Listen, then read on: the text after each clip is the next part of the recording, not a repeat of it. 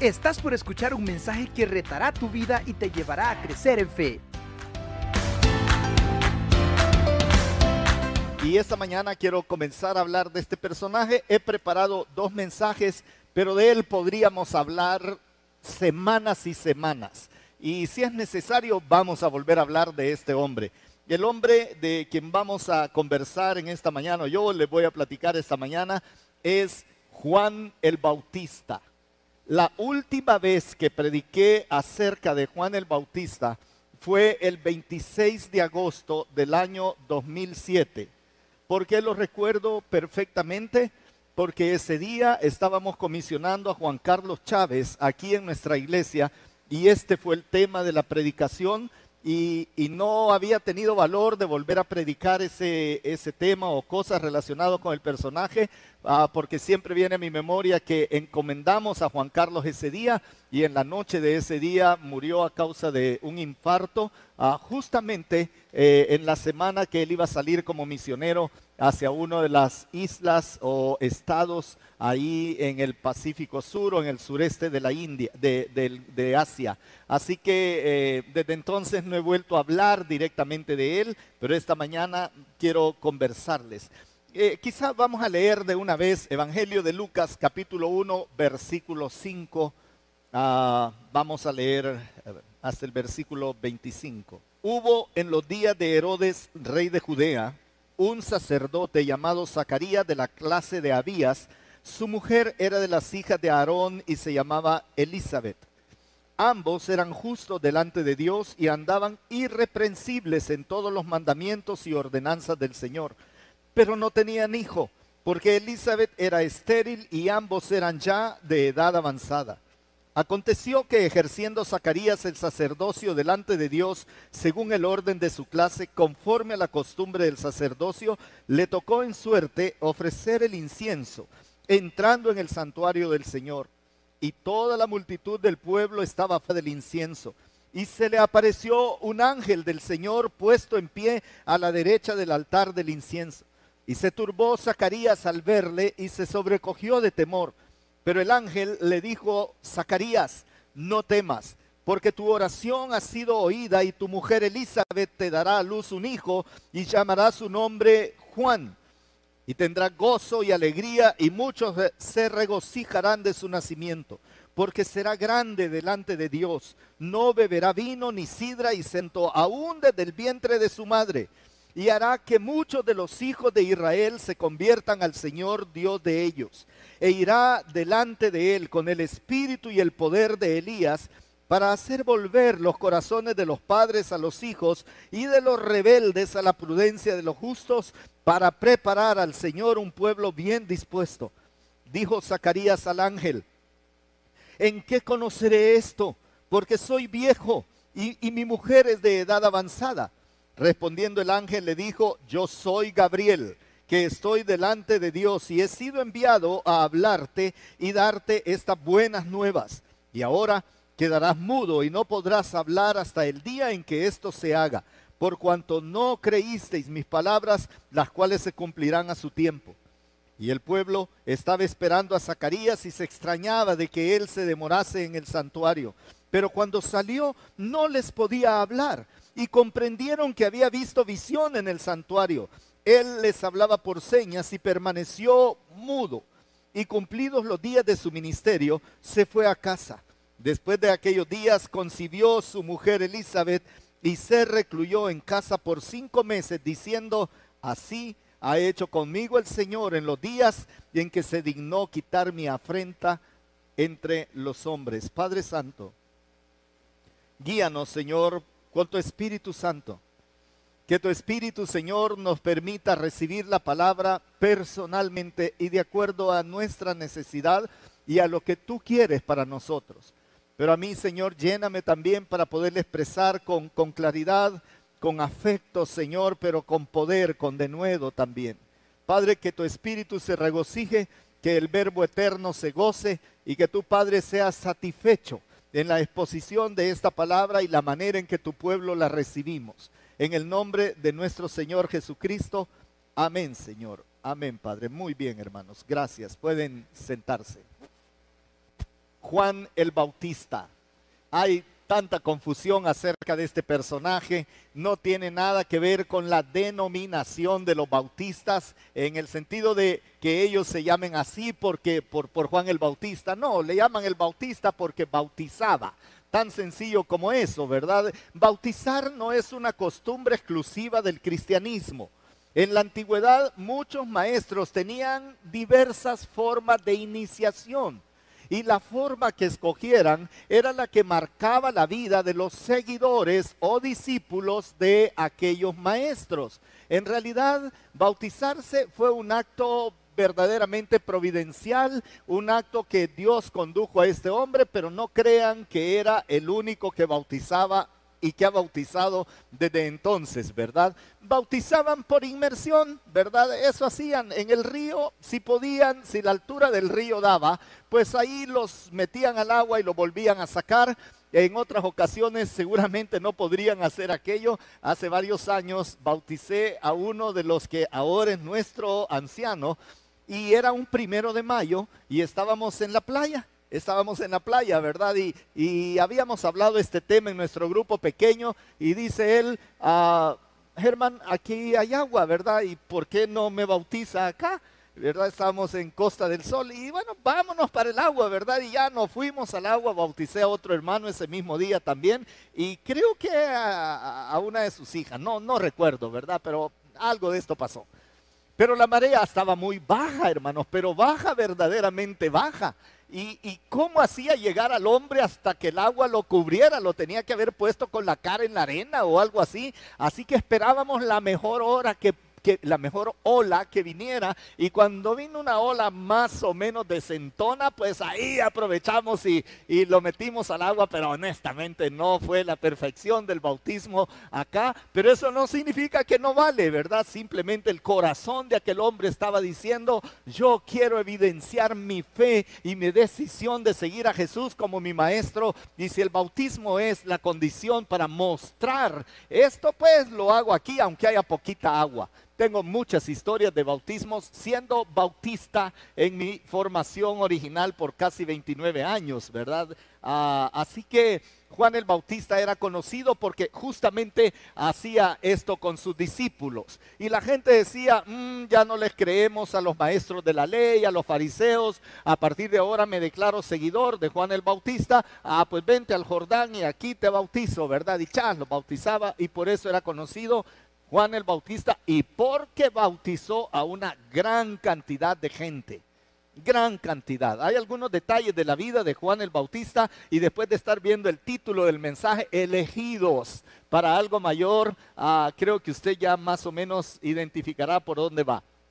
Ya leímos que fue concebido milagrosamente. Dos personas mayores, bastante mayores, logran por medio de la obra de Dios concebir a Juan el Bautista, o más bien el Señor le hace concebir a Juan el Bautista, solamente que aquí no es del Espíritu Santo. Aquí es su papá, Zacarías, y su mamá, Elizabeth. Y Dios apartando o dando posibilidad al cuerpo de Elizabeth, y debo decirlo también al cuerpo de Zacarías, para que pudieran engendrar y concebir este hijo. Pero ese hijo había sido elegido para cosas mayores. Es pariente directo de Jesús por la vía de María. María y Elizabeth eran mínimamente primas entre ellas. Y esto usted lo puede ver en Lucas capítulo 2. Fue un profeta increíble. Su mensaje era súper poderoso.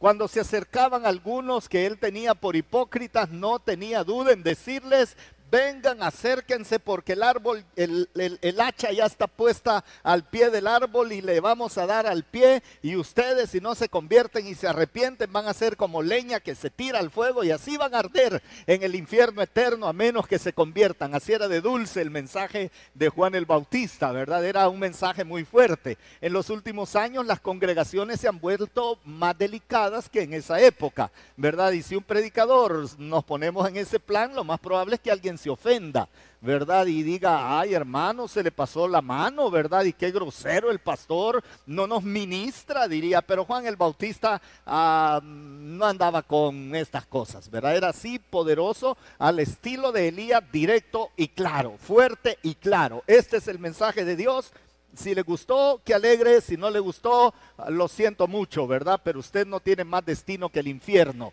Así era el mensaje de Juan el Bautista. Pero él asimismo se definía como la voz del que clama en el desierto. Así que, ah, como he dicho antes, fue llamado bautista por esa práctica de bautizar como señal de arrepentimiento, de cambio de vida, precursor extraordinario de Jesús ¿verdad? Ah, ya vamos a ver un poco más adelante las profecías, pero él preparó todo, todo para que el maestro pudiera desarrollar su ministerio y así lo entendió él y así lo entendió nuestro Señor Jesucristo también. Ah, Jesús dijo de él, no ha habido nacido de mujer que sea más grande que este profeta pone a Juan el Bautista en una posición súper, súper alta por encima del ministerio de hombres como Elías, eh, Isaías, Jeremías, Eliseo, Daniel, ¿verdad? todos esos profetas y predicadores, ¿verdad? Dice, este es mayor que todos ellos. Tremendo. Fue decapitado cuando tenía alrededor de 30, 31 años. Eh, el otro domingo voy a hablar un poco más de detalle, pero quiero decirles que no fue decapitado con hacha, con un hacha especial, ni con, ni con una máquina especial, ¿verdad? Sino que fue decapitado con espada romana. Y decapitar a alguien con espada romana es como cuando está usted para hacer ah, hueso de, digo, sopa de colita, ¿verdad? Que no, no se rompe al primer, tienen que darle varias veces, pero de esto voy a hablar la parte horrible horrible, horrible. En, en, mi, en, mi, en una notita que estaba pegada en mi Biblia, esta nota es de hace bastantes años, más o menos unos 12 años, 11, 12 años, yo escribí, jamás seremos iguales a Juan el Bautista, pero he de mirar atentamente a este hombre, apropiarme de su mensaje y del modelo de vida que me transfiere. Lo escribí personal, lo pongo en plural para todos nosotros. Así quizá lleguemos a ser mayores que Él. Y no digo esto en vano. Usted va a descubrir esta mañana por qué hablo de la posibilidad de ser hechos mayores que Él. Vamos al primer punto entonces. Y en el primer punto ah, vamos a aprender lo siguiente. Hermanos, es necesario apropiarnos de la elección y del llamado de Dios. Voy a hablar de la elección, pero no voy a hablar de la elección en el sentido teológico de lo que esto significa. Llevamos más o menos 500 y tantitos años más Ah, peleando por el tema de la si somos elegidos, si todo es producto de libre albedrío, si somos calvinistas o si somos arminianos, hermanos, al final esas son teologías muy humanas. Hace bastante tiempo ya no hay una confrontación entre estas dos partes, pero debo decirles que en el siglo XVI generó una guerra para ponerse de acuerdo si éramos elegidos o si era totalmente libre albedrío o alguna posición en medio. Algún día voy a predicar acerca de la teología de la elección. Pero hoy lo que necesito que veamos es cómo una persona desde el vientre de su madre es apartado por Dios y aún desde antes de estar en el vientre de su madre, Dios tiene un propósito y un plan específico para esa persona no solamente él, es que David dice en el Salmo 139, David dice claramente que me formó Dios en el vientre de mi madre, que él vio los detalles y los puso en el libro de la vida y que todas las cosas estaban escritas para desarrollarse él, David, como el hombre que habría de desarrollarse. Y Dios forma esa criatura desde entonces hasta llegar al, al clímax de la formación y los propósitos que Dios tenía para esa vida y usted puede poner allí su nombre específicamente diciendo, Dios también puso su mirada sobre mí. Pero quiero que veamos algunas cosas en particular. Los profetas hablaron de Juan el Bautista.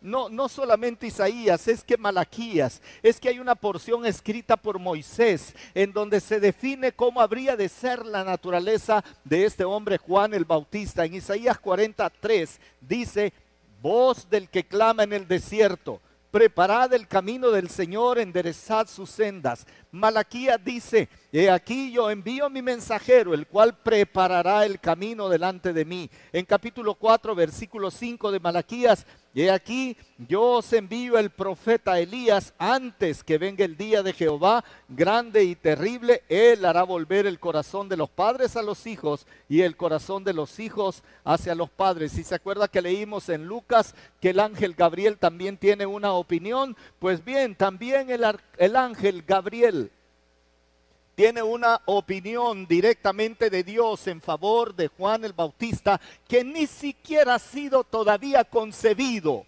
Cuando el ángel habla, ni siquiera ha sido concebido. Y dice el ángel, no temas, tu oración ha sido oída y tu mujer Elizabeth te dará a luz un hijo y llamará su nombre Juan porque será grande delante de Dios, será lleno del Espíritu Santo desde el vientre de su madre y hará que muchos de los hijos de Israel, se acuerda de Malaquías, hará que muchos de los hijos de Israel se conviertan al Señor Dios de ellos e irá delante de él, abriendo camino con el espíritu y el poder de Elías para hacer volver los corazones de los padres a los hijos y de los rebeldes a la prudencia de los justos para preparar al Señor un pueblo bien dispuesto. ¿Se da cuenta? El arcángel vuelve a citar las profecías de Isaías, de Malaquías y un poquito de algo dicho con respecto de Moisés. Y describe el perfil de un hombre que obviamente ha sido apartado por Dios, elegido por Dios, llamado por Dios, vocacionado con Dios con un propósito en particular. Hermanos amados, nosotros también, nosotros también como Juan, gozamos de ese privilegio del apartarnos Dios para propósitos que quizá todavía ni hemos terminado de descubrir. O quizás sí, y ya estamos viviendo sobre esos propósitos que Dios apartó de antemano y fuimos llamados con clara vocación. Fuimos llamados, no, no, no me vaya a malinterpretar, por favor. Yo, yo nací, yo me, me pasé del tiempo de gestación ¿verdad? Así que ya se imagina, ¿verdad? Este fue un parto muy delicado, según me han contado. Ah, ah, tuvieron que dejarme en el hospital y la única referencia que tengo de ese tiempo era de mi mamá, que ya falleció, y de mi abuela, también fallecida, y me decía, te, escapaste a morir. y naciste de color verde. Entonces no sé, ¿verdad? Era como a saber, ¿verdad? Soy alien o, a saber, ¿verdad? No sé, pero, pero nací de esa manera y, y, me tuvieron, no sé, más de un mes en el hospital, según mi mamá y mi abuela, y no me entregaban nunca porque estaba demasiado delicado. ¿Verdad? Solo recuerdo que decían que me, tuvieron en el hospital Benjamín Bloom, que en esa época creo que estaba donde ahora es la unidad primero de mayo, ¿verdad? Primero de mayo. Le dije a Chusito que me consiguiera mi expediente y me dijo que, él no era ni arqueólogo ni nada así para buscar expedientes tan viejos, ¿verdad? Porque con el tema del hígado yo quería saber ¿Qué, qué, qué, qué, ondas con mi hígado si tenía que ver con que yo nací verde, ¿verdad? Pero de una cosa estoy seguro, desde niño, desde esa circunstancia en particular, Dios comienza a formar mi vida de muchas maneras. De muchas maneras, hermanos, no me alcanzaría la mañana para, para poderles decir detalles que fueron muy particulares en mi niñez, en mi juventud, que en aquel momento no vi. No vi quizás siendo un niño como mi nieta, ¿verdad? O mi nieto, ah, no alcancé a discernir, quizás un joven, me perdí en todos estos detalles del llamamiento, quizás agarré tiempo de gran ah, apatía por las cosas espirituales, aunque déjeme decirle que siempre fui iglesiero como no tiene idea. En mi casa todos se definían católicos, pero el único que iba a misa por sí mismo era yo, ¿verdad? Era yo, ¿verdad? Yo ahí iba bien peinadito, parecido a este peinado que tengo, bien vestidito a misa, ¿verdad? Y después de misa, pues al cine, porque esa era la costumbre, ah, y los sábados en la tarde a la misa con los salesianos, porque si no, no jugaba fútbol en el, en el salesiano Don Bosco, ¿verdad? Entonces, pues, ahí estaba eclesiero, eclesiero. Había leído mi, mi, Biblia a los 13 años, mi Biblia ilustrada, que todavía recuerdo los detalles. Y cuando voy viendo para atrás, y a los 14 tal cosa, y a los 17 tal cosa, y a los 19 el Señor me llama para venir a salvación de una manera particular, y a los 21, 22 le hago una promesa a Dios de servirle con toda mi vida cuando Él quisiera, y por ahí por los treinta y tantos años me llaman al pastorado, y aquí estoy 25 años, voy a cumplir en enero de estar en el pastorado, hermanos. Hoy puedo ver para atrás y decir, ciertamente Dios quizá me apartó para alguna cosa en particular. Hubo textos particulares en la vida que me fueron mostrando, ah Señor, esto es lo que querés, ¿verdad? Esto es lo que querés que haga, esto es lo que no querés que haga. Por supuesto, hermanos, en medio de todo esto, aciertos, errores, pecados, piedad, impiedad, todo lo que usted quiera. Pero de una cosa estoy seguro. Si yo humano, imperfecto, fui llamado y apartado desde el vientre de mi madre, usted también. Usted también. Y de, este hombre yo aprendo este detalle tan importante de haber sido llamados y elegidos con clara vocación. En la carta a los Efesios, Pablo comienza a escribir, no lo voy a leer todo, pero dice, toda la alabanza sea para Dios, el Padre de nuestro Señor Jesucristo, quien nos ha bendecido con toda clase de bendiciones espirituales en los lugares celestiales. Y mire esto, porque estamos unidos a Cristo. Incluso antes de haber hecho el mundo, mire esto. Y Pablo no dice me, dice nos. Antes de haber hecho esto, Dios nos amó y eligió en Cristo para que seamos, mire, santos e intachables a sus ojos. Dios decidió de antemano adoptarnos como miembros de su familia al acercarnos a sí mismo por medio de Jesucristo eso es precisamente lo que él quería hacer y le dio gran gusto hacerlo. Esta es una versión, nueva traducción viviente. ¿Se da cuenta? Ah, pues podemos hablar de la teología de la elección, hermano, si quiere. Y, y, decir que también para salvación fui apartado, por supuesto, en Cristo fui apartado.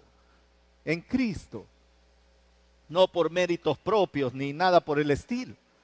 Y hermanos amados, miren, cada uno de nosotros ha sido apartado de esa manera. Esto es súper importante para definir la forma en que voy a vivir mi vida, hermanos.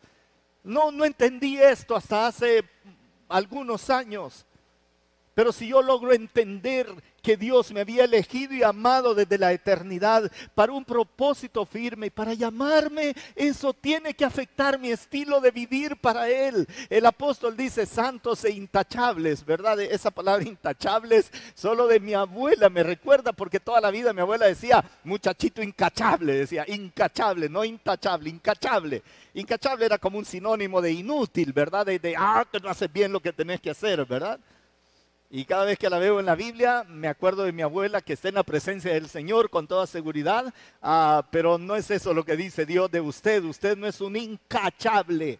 Si usted nos está viendo fuera del país, estas son palabras muy salvadoreñas e incachable pues tiene el significado de inútil, que no sabe hacer nada y esto, pero Dios no dice eso de usted, Dios dice de usted que usted ha sido apartado para ser una persona útil a Dios e intachable. Dios, Dios, no mira, Dios no mira lo que no puedo hacer. Dios está viendo lo que Él en su propósito eterno apartó para que hiciera para su gloria con mi vida. Y eso tiene que marcar una diferente manera de vivir y de percibir la realidad.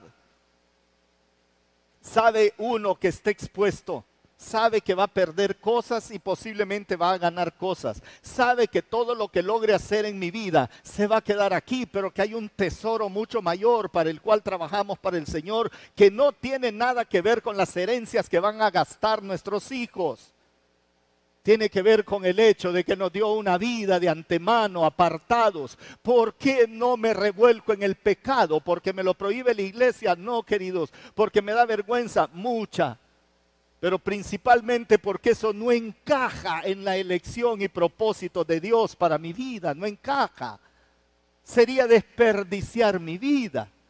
Es, como que yo me, me, entregue totalmente a mi trabajo y me desarrolle y sea un fanático de mi trabajo y pierda de vista el llamamiento de Dios. O póngale usted los bienes, el cónyuge, los hijos, lo que sea. Al igual que con Juan el Bautista, él tenía propósitos mucho mayores, hermana amada, hermano amado, independientemente de la historia que le tocó sufrir. Porque es muy probable que le haya tocado sufrir algunas cosas que preferiría olvidar, que ni vale la pena mencionar. Aparte de todo eso, Dios le apartó con un propósito especial para su vida. Y le eligió de antemano y le amó de antemano y de antemano determinó que por medio de Jesucristo usted y yo habríamos de ser hechos parte de la familia de Dios donde no hay maldad alguna. Entonces mi vida no puede estar marcada por, por, por la asignación que hago normalmente de mi agenda o de mis grandes objetivos de vida. Hay algo más grande por encima de todo eso. Note que no digo que no debe aparecer. Solo digo hay algo mayor. ¿Para qué vas a ser ingeniero o médico, licenciado o, comerciante solamente para hacer dinero? Créame, nos quedaríamos muy bajos con respecto al llamamiento y elección de Dios, muy bajo. No es malo, no es pecado. No le va a juzgar Dios a menos que la avaricia y la codicia dominen el corazón, pero no estoy hablando de eso tampoco. Estoy hablando de que hay algo más, queridos, que, quiero que usted pueda levantar la mirada y, apreciar lo que dice la palabra en Primera Tesalonicenses capítulo 1. Dice Pablo, nosotros conocemos, hermanos amados, de vuestra elección. Pablo no es Dios. Pablo no estuvo con Dios cuando determinó mi vida.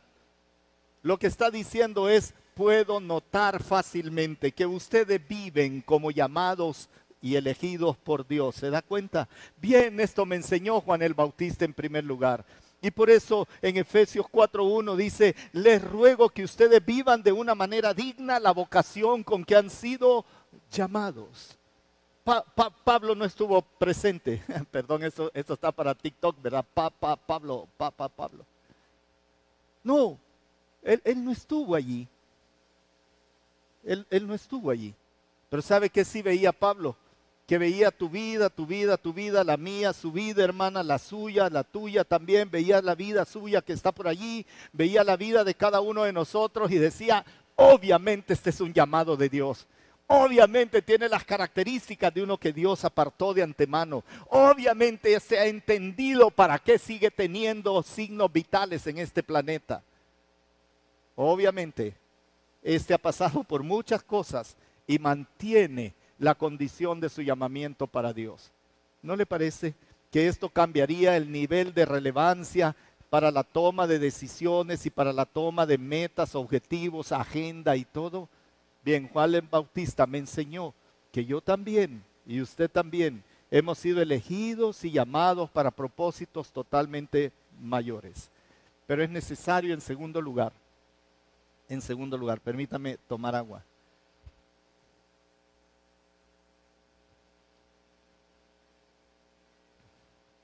Pero es necesario también, en segundo lugar, apropiarnos del ropaje de Juan.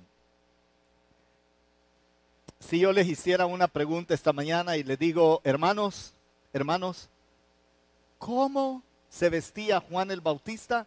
La mayoría lo vamos a identificar rápidamente y lo vamos a leer en unos segundos. Y uno a veces lee estas cosas, ¿verdad? Y, Ah, nos parece, ah, pues ser un poco estrafalario, medio, medio hippie, ¿verdad? Medio, no sé, ¿verdad? Era, ah, llamaba la atención, no era un show off, ¿verdad? No era un exhibicionista, pero, pero era un hombre que llamaba la atención, definitivamente. Dice la palabra en el Evangelio de Juan, porque todos los evangelios hablan de él, dice la palabra, hubo un hombre enviado de Dios, el cual se llamaba Juan. Este vino por testimonio para que diese testimonio de la luz a fin de que todos creyesen por él. No era él la luz, sino para que diese testimonio de la luz. versículo 19 del capítulo 1 de Juan. Este es el testimonio de Juan cuando los judíos enviaron de Jerusalén sacerdotes y levitas para que le preguntasen, ¿y tú quién eres? Confesó y no negó, sino confesó, yo no soy el Cristo. Y le preguntaron, ¿qué pues? ¿Eres tú Elías? Dijo, no soy. ¿Eres tú el profeta? Esta frase, el profeta, es una referencia que hace Moisés refiriéndose a nuestro Señor Jesucristo. Y le pregunta, ¿eres el profeta que habría de enviar Dios perfecto, tal y tal? Y dice, no. Y le respondieron, pues ¿quién eres? ¿Qué dice de ti mismo? Subraye esta frase, subrayela en su Biblia. ¿Quién eres? ¿Qué dice de ti mismo? Es, ah, hermanos, esto es leer la Biblia al revés, digo yo no, no nos enfocamos en la respuesta. Me, me quiero enfocar esta mañana en la pregunta. ¿Quién eres, querido? ¿Quién eres? ¿Qué dices de ti mismo? Y entonces viene la respuesta maravillosa de Juan, yo soy la voz de uno que clama en el desierto, enderezad el camino del Señor, como dijo el profeta Isaías. Y le preguntaron, ¿Por qué pues bautizas si tú no eres el Cristo? Aquí dice el Cristo, pero podría decir perfectamente el Mesías, el enviado, el prometido. Tú no eres el prometido, ni Elías ni el profeta. Juan le respondió diciendo, yo bautizo con agua, mas en medio de vosotros está uno a quien vosotros no conocéis este es el que viene después de mí, el que es antes de mí, del cual yo no soy digno de desatar la correa del calzado. Y en Mateo capítulo 3, versículo 4, miren la descripción. Y Juan estaba vestido de pelo de camello y tenía un cinto de cuero alrededor de sus lomos y su comida era langostas y miel silvestre.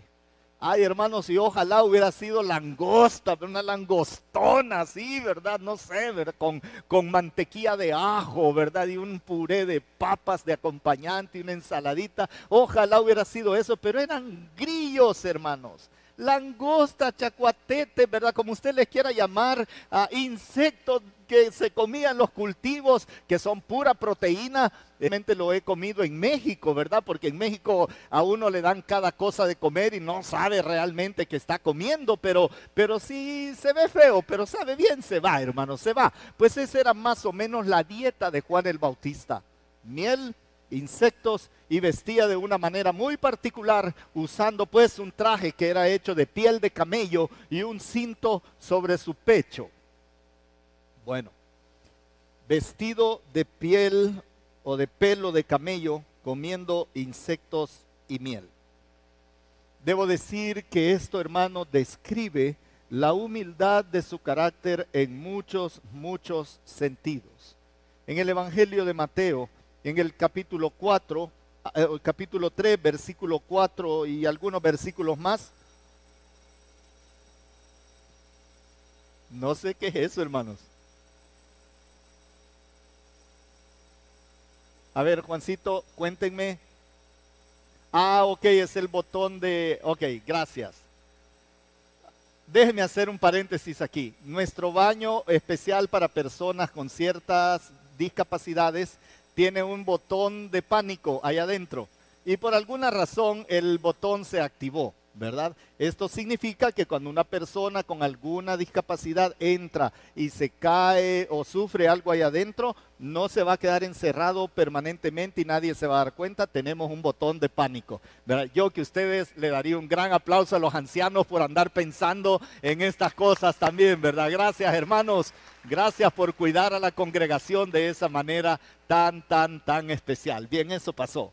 Bien, Mateo capítulo 3, vamos a leer, leer versículo 4. Y Juan estaba vestido de pelo de camello, tenía un cinto, hemos leído esto. Y salía él a Jerusalén, a toda Judea y a toda la provincia alrededor del Jordán. Y eran bautizados en el Jordán, confesando sus pecados. Al ver él que muchos fariseos y saduceos venían a su bautismo, decía, generación de víboras. Así predicaba, ¿verdad? Generación de víboras generación de víboras.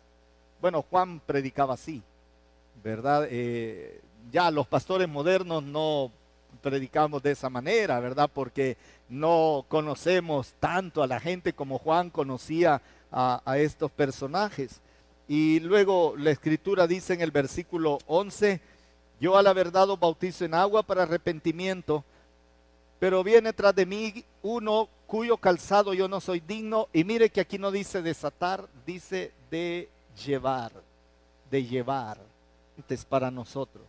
Número uno, un hombre llamado y elegido con él no viste para llamar la atención porque no depende de las apariencias, no depende de la opinión de los demás, no vive por si a los demás le gustaba o no le gustaba lo que él vestía, decía o hacía.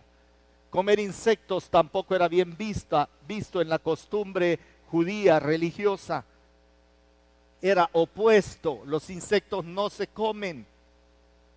Ni siquiera los camarones se comían los, los judíos en aquella época y no sé si ahora los comerán. Ah, pues él dice, como insectos. Agarro miel silvestre. ¿Se acuerda de la historia de Sansón a donde encontró un panal de miel este, escondido en los restos de un león que había sido muerto en algún lugar? Y esto era muy mal visto. Entonces cualquiera que coma mal silvestre, mala onda. Este no se mide. Este, este no, este come pupusas de chicharrón, toma sope patas, ah, se come el hígado y las mollejas del pollo, las patas de pollo son su, este, este, comida favorita, ¿verdad? Eh, hermanas, tomen nota porque estoy dándoles mi menú extraoficialmente, ¿verdad? Y Juan el Bautista no dependía absolutamente de, del look de él, si le caía bien o le gustaba a las demás personas. Juan el Bautista no dependía de su nivel de fama, era un hombre súper famoso. Juan en 1.27 dice que su fama se había extendido por todas partes. Era el hombre más mencionado que usted pueda imaginar, para bien o para mal, porque no me va a negar ah, que eventualmente ah, nos hacemos famosos o por una cosa o por la otra o por las dos bien mezcladas, bien mezcladas. Controversial le llaman cuando una persona es así, a algunos les cae bien, a otros les cae mal, algunos están en el medio, pero una cosa es cierta, todo el mundo estaba hablando de él, pero él no dependía de eso. No dependía de la opinión, ni de la fama, ni de las luces, ni los reconocimientos, de nada de esto dependía. Tampoco depende de las operaciones de su ministerio, él conoce sus límites. Bautiza montones de discípulos. Es más, él bautizó a nuestro Señor Jesucristo. Cuando yo entendí lo del bautismo de Jesús, dije, bueno, si Jesús se bautizó, ¿por qué no me voy a bautizar yo? Pues cuál es esta mi onda de no quererme bautizar. Así que un mes más tarde de haber recibido al Señor, procedí a, a ser bautizado. Ah, pues ese es un ministerio increíble. Imagínese bautizar al maestro, pero él no depende de esto. Su carácter tiene la humildad suficiente que no tiene nada que ver con ser un un, discípulo pusilánime, débil o que hable bonito. Habla grueso, habla feo, señala directamente, pero eso no tiene que ver con el carácter de su corazón, con la persona que es. ¿Se acuerda? La, ¿Qué dice de ti mismo? Y él podía decir simplemente, soy uno que clama en el desierto y prepara para el Señor caminos y un pueblo bien dispuesto para cuando él predique. Eso es todo lo que... Eso soy. Eso soy.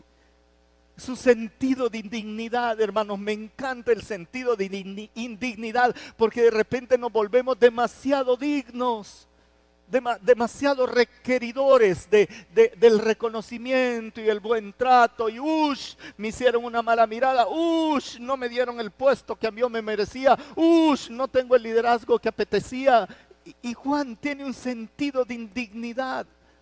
Él, dice, viene tras mí el que es más poderoso que yo, a quien no, de quien no soy digno de llevar su calzado. Y en Marcos dice, ni siquiera soy digno de desatar encorvado la sandalia de sus pies o el calzado de sus pies. ¿Se da cuenta?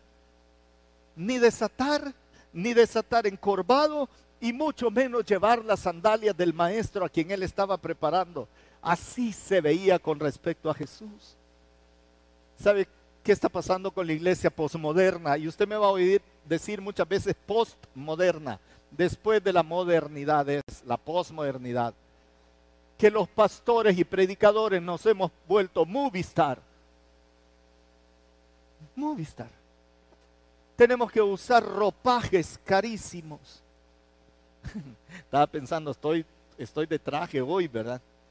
Bien, compré este traje en la lagunilla, ¿verdad? Del mercado de, de baratero de México, ¿verdad? Ciudad de México. Se reiría cuánto cuesta este traje en la lagunilla. Ni te lo miden. Solo te agarra el chero así, ¿verdad? De los hombros, te agarra así. Ah, aquí lo tengo, chapa. Aquí está, lléveselo ahí en una bolsa de papel, chavo, ¿verdad? Y mire, no se aja, dura un montón, no se le ha desgastado absolutamente nada, ¿verdad? Y pagamos como 30 dólares, por ahí, ¿verdad? Por ahí. Y dice Germán, de verdad, qué bajero, ¿verdad? Qué bajero usted, ¿verdad? Porque hay trajes de mejor calidad. He visto ministros que ese sentido de indignidad lo hemos perdido y esperamos ser reconocidos como el top de todo. Juan el Bautista muestra un modelo totalmente diferente. Pastores, hermanos, que no aceptan la más mínima reconvención de sus autoridades superiores, en nuestro caso los ancianos. Pastores que no pueden relacionarse con los demás a menos que tengan el control de la situación. En eso nos hemos convertido porque hemos perdido el sentido de indignidad, que nuestro llamamiento original tiene que ver con el hecho de ni siquiera poderme agachar y desatar y mucho menos llevar las sandalias del que me envió delante de él. Nos olvidamos que somos enviados, escogidos en la eternidad para un propósito de esa naturaleza. Dios no nos llamó para estar sentados en las iglesias, hermanos. Eso es parte de nuestro desarrollo. Dios nos llamó porque tiene un propósito bastante firme, fino, claro, importante para cada uno de nosotros y nos dio un carácter que he forjado en humildad. El enfoque de Juan era menguar, no crecer, no crecer. Cuidado hermanos cuando nos dicen no ha llegado al nivel que vos tenés que llegar no ha llegado al nivel. Bien, eso puede ser positivo porque de repente uno se pone también un poco aragán, acomodado, ¿verdad? Y le tiene a alguien que llamar la atención. Pero, pero, pero, pero Juan siempre decía, no voy a crecer yo. Ustedes son testigos que yo dije, dice él, yo no soy el Cristo, sino que soy enviado delante de él. Es necesario que él crezca, pero que yo mengüe menguar, disminuir, es el, la necesidad de vestir ese traje de humildad. Termino con esto casi, hermanos. Quiero ver. Sí, debo terminar. El traje de humildad, el mismo traje. La palabra humildad es interesante. Bien rápido se la, se la describo. Hay, hay, hay un adjetivo y hay un verbo. El adjetivo es tapeinos. Eso se traduce como humildad. Y esta palabra significa aquello que es bajo, que no se alza sobre la tierra, pequeño, metafóricamente humilde, metafóricamente. La otra palabra es el verbo, tapeino. Esta palabra significa hacer bajar, empequeñecer, empequeñecer. Y traducido más de una vez como encorvarse. Porque cuando nos encorvamos, cuando nos agachamos, nos empequeñecemos nos empequeñecemos. Y dice la palabra primera de Pedro 5:5, revístanse. ¿Se acuerda que dije, pongámonos el traje de, quitémonos el traje que no es el que Juan el Bautista modela, pongámonos el traje equivalente al pelo de camello y al cinturón de cuero. Y dice Pedro, revístanse todo de humildad en su trato mutuo. Porque Dios se opone a los orgullosos, pero da gracia a los humildes. Humíllense pues bajo la poderosa mano de Dios para que Él los exalte a su debido tiempo. Necesitamos empequeñecernos, hermanos. Y tenemos que tomar decisiones de o me engrandezco en mi ego o menguo. Tengo que determinar si quiero ser grande o quiero ser pequeño. Porque dijo el Señor Jesucristo que el más pequeño entre todos vosotros, ese es el más grande. Ese es el más grande. Necesitamos volvernos a encorvar para servir. No, no para demandar, no para exigir ser servidos. Hermanos, no tiene idea cómo, cómo ayuda esto en el matrimonio.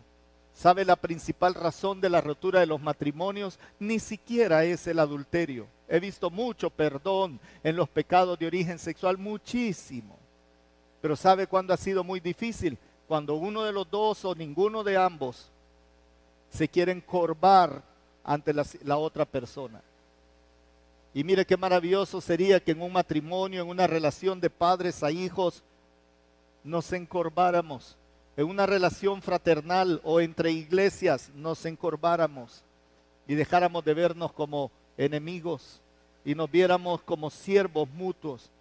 Entre ustedes, dijo el Señor en Lucas 22, 26, no debe ser así, sino que el mayor entre ustedes tiene que hacerse como el menor y el que manda tiene que actuar como el que sirve. Yo, el Señor, estoy entre ustedes como el que sirve.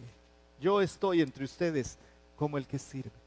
Juan el Bautista nos modela exactamente de eso. Su traje de pelo de camello no es un asunto de dinero, de finanzas o que nadie le podía regalar una túnica más o menos decente y un traje más o menos bonito y ofrecerle un plato de, de pan al estilo hebreo, ¿verdad? Con un pedazo de cordero y, que pudieran dar peces para poderlos comer o carne de cordero seca en su morral para poderla comer cruda o asarla como quiera. No, no, no, no es un asunto de si puede o no.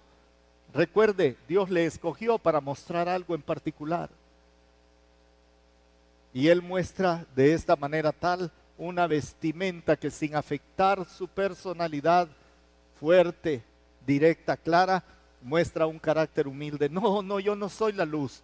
Yo vengo delante de la luz. No, yo no soy el que ha de venir. Yo solo soy voz del que clama en el desierto. No, yo no soy el Mesías. Yo no soy ni siquiera digno de desatar eh, encorvado la correa de las sandalias de sus pies.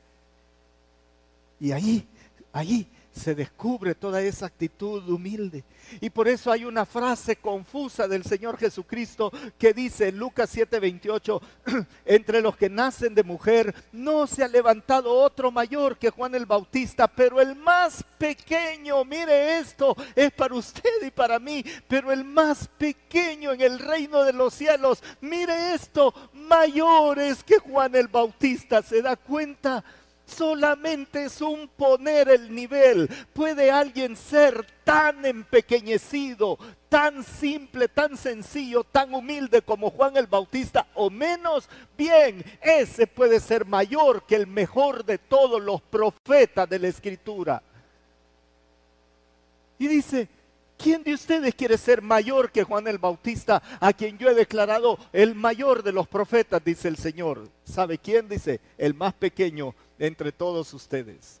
Y de aquí se, se desata todo un estudio acerca de la humildad, la sencillez, el servicio, etcétera, etcétera.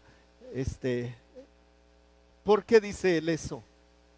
¿Por qué puedo ser mayor que Juan el Bautista? O usted puede ser mayor que Juan el Bautista creo yo, que porque hemos sido bautizados por el Espíritu Santo y no solo por agua. Y cuando el Espíritu Santo mora en la vida de un creyente que es templo del Espíritu Santo, el fruto del Espíritu Santo brota, porque el fruto del Espíritu es extraordinariamente bueno incluye la paciencia, la bondad, la longanimidad, incluye pedir perdón, incluye perdonar, incluye tantas cosas. El Espíritu Santo mora en nosotros, hermano. No, era igual en aquellos tiempos. Juan el Bautista es modelo de esto. Fue lleno del Espíritu Santo. ¿Viste? fue lleno del Espíritu Santo desde el vientre de su madre. ¿Sabe cómo se demuestra? Cuando María ha concebido a Jesús del Padre, del Espíritu Santo. Cuando María lo concibe y va a visitar a Elizabeth, su pariente. El, bebé se mueve en el vientre de Elizabeth y Elizabeth sabe que está regocijado porque ha venido su Señor en el vientre de María para ver a Elizabeth que tiene a Juan el Bautista en el vientre. Y ese niño bebé lleno del Espíritu Santo de más o menos cinco o seis meses de desarrollo se mueve regocijado porque el Señor está cerca. Esto hace el Espíritu Santo. No regocijamos porque el Señor está cerca, tan cerca como dentro de nosotros en la persona del Espíritu y porque disponemos de la plenitud del Espíritu Santo. Esta no es propiedad del que más ora, del que más hace cosas, del que más dice profecías, si es que las dice. De... No, es de usted y yo, hermanos, que hemos sido lavados por la sangre del Cordero, que abrimos nuestro corazón para que Jesús fuera el Señor y abre la posibilidad de ser llenos del Espíritu Santo. Por eso tengo todo el potencial y las herramientas para ser hecho tan menor que llegue a ser mayor, incluso que Juan el Bautista, ah, comparativamente hablando, porque siempre existe la posibilidad de empequeñecernos un poco más siempre. Y la última pregunta es, ¿podemos? ¿Podemos? Amados, son llamados y elegidos por Dios desde la eternidad. No tengo ninguna duda. Si usted ha creído en Jesús, está en Cristo y eso le da ese carácter de apartado.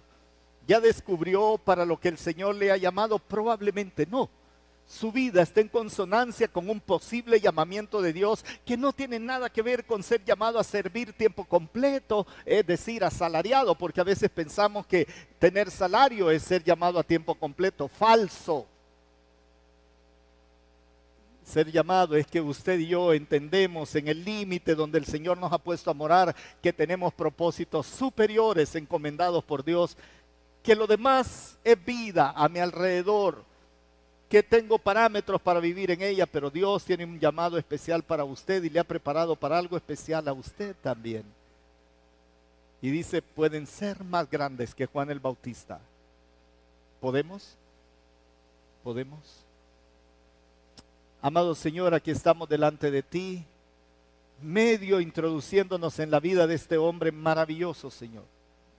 Ayúdanos, Padre a descubrir en qué nos parecemos, en qué no nos parecemos.